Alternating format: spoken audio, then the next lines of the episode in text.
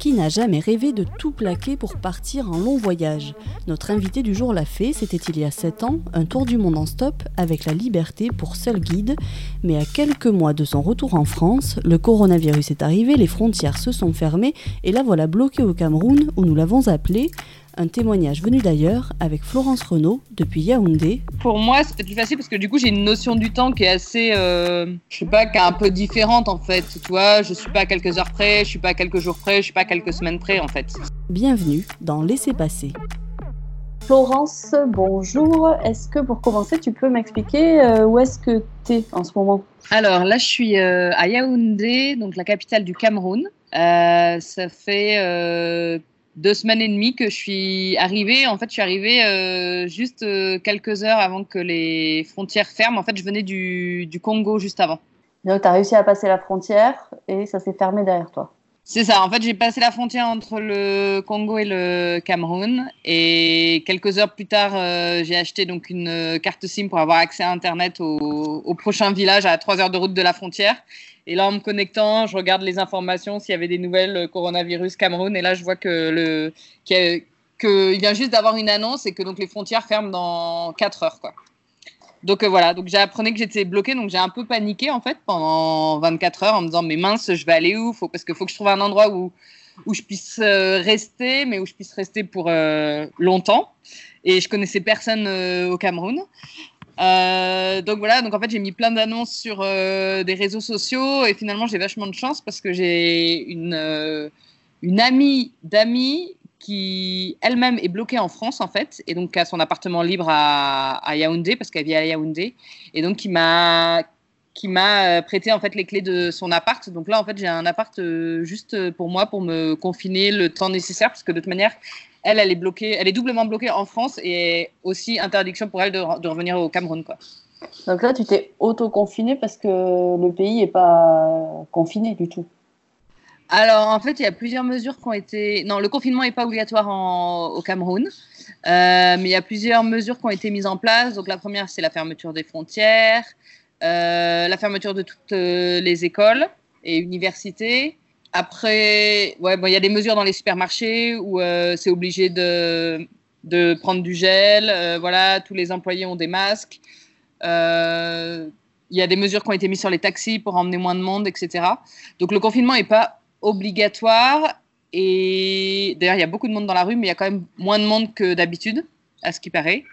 Et voilà, après le truc c'est que tout le monde ne peut pas respecter le confinement en fait. Euh, tout le monde ne peut pas être confiné en fait euh, au Cameroun parce qu'il y a énormément de gens qui vivent et qui euh, travaillent dans la rue. donc voilà, donc en fait le confinement c'est un peu c'est un peu le truc pour les riches quoi. les plus pauvres de toute manière ils peuvent pas techniquement se confiner, ils n'ont pas d'argent mis de côté et, voilà donc ils continuent quand même à y avoir de l'activité dans la dans la rue mais beaucoup moins que d'habitude.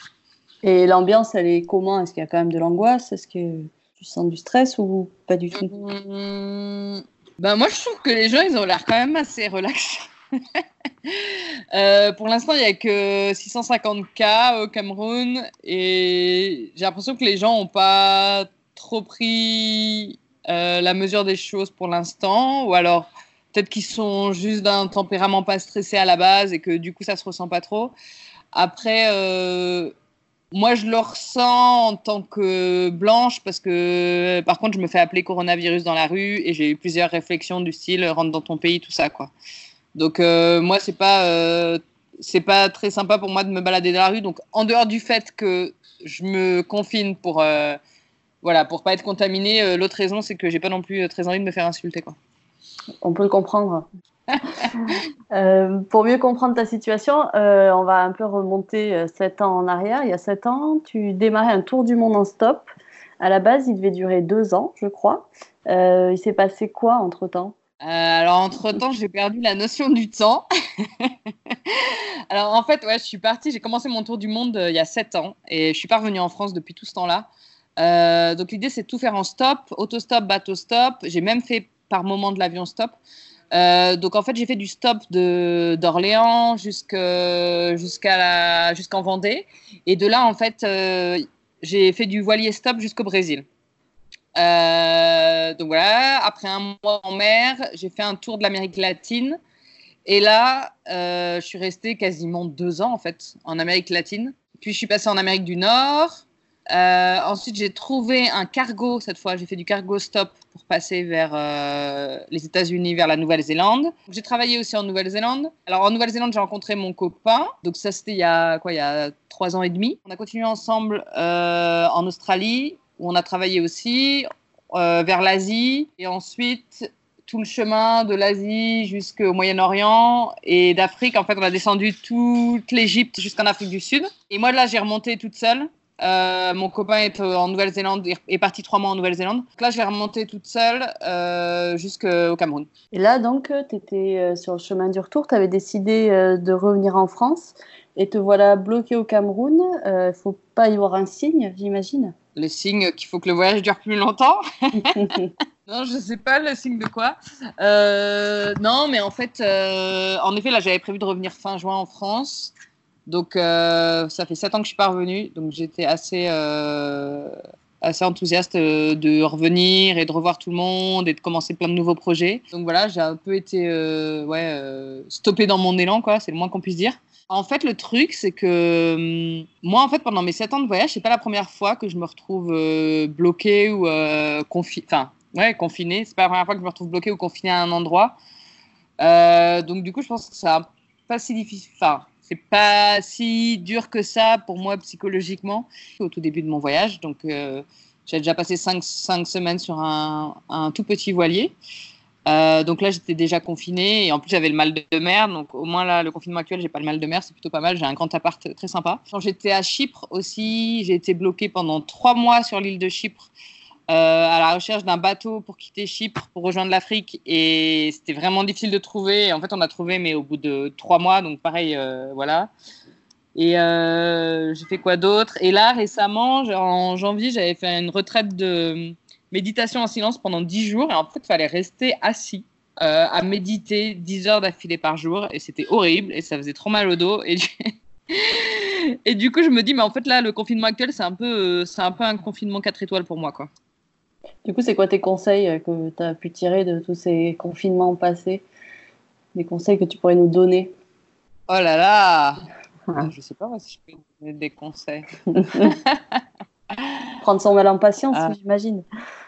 Ouais, c'est ça. Bah, pour moi, c'est peut-être plus facile parce que du coup, j'ai une notion du temps qui est assez, euh, je sais pas, qui est un peu différente en fait. Tu vois, je suis pas à quelques heures près, je suis pas à quelques jours près, je suis pas à quelques semaines près en fait. C'est plus dans ce sens-là.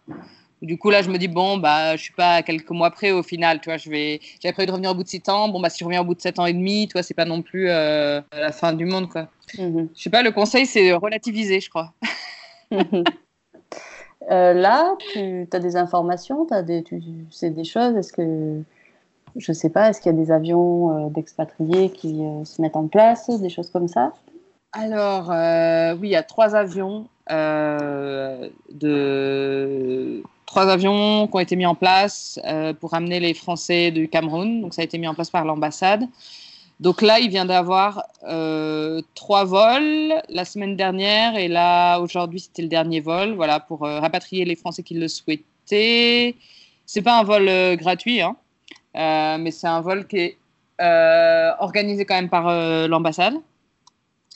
Euh, et moi, j'ai décidé de ne pas prendre ce vol parce que, bah parce qu'en fait, euh, euh, voilà, moi j'ai ce grand projet là depuis 7 ans de faire le tour du monde en stop et du coup, j'ai pas envie d'abandonner si près du but et que je me dis que je suis pas à quelques mois près et que je peux attendre et voilà, et en plus, si c'est pour être bloqué en France et de ne pas pouvoir revoir tous mes amis, ce serait un petit peu frustrant.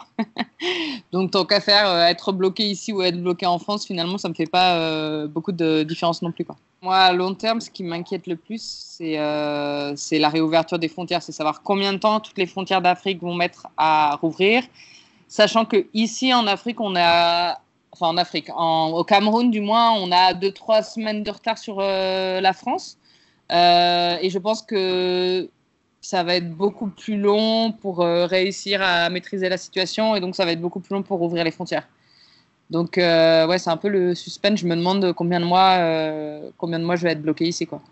pour finir, Florence, est-ce que tu aurais une musique ou un livre ou un film à nous conseiller pour euh, passer cette période de confinement? En fait, il y a le Festival euh, international du film et du livre d'aventure qui s'appelle FIFAV. Euh, voilà, qui met sur son site internet plein de vidéos de voyage, de films de voyage gratuitement en ligne. Donc voilà, j'en ai vu quelques-uns déjà et c'est très très sympa. Donc voilà, le site internet du FIFA si vous voulez regarder des vidéos sympas de voyage. Parfait, merci beaucoup et puis bon courage alors. Merci. Pour suivre les aventures de Florence, vous pouvez aller sur les réseaux sociaux à la page Le Monde sur le pouce. Et pour écouter tous nos podcasts, rendez-vous sur nos applications et sur le site sudouest.fr.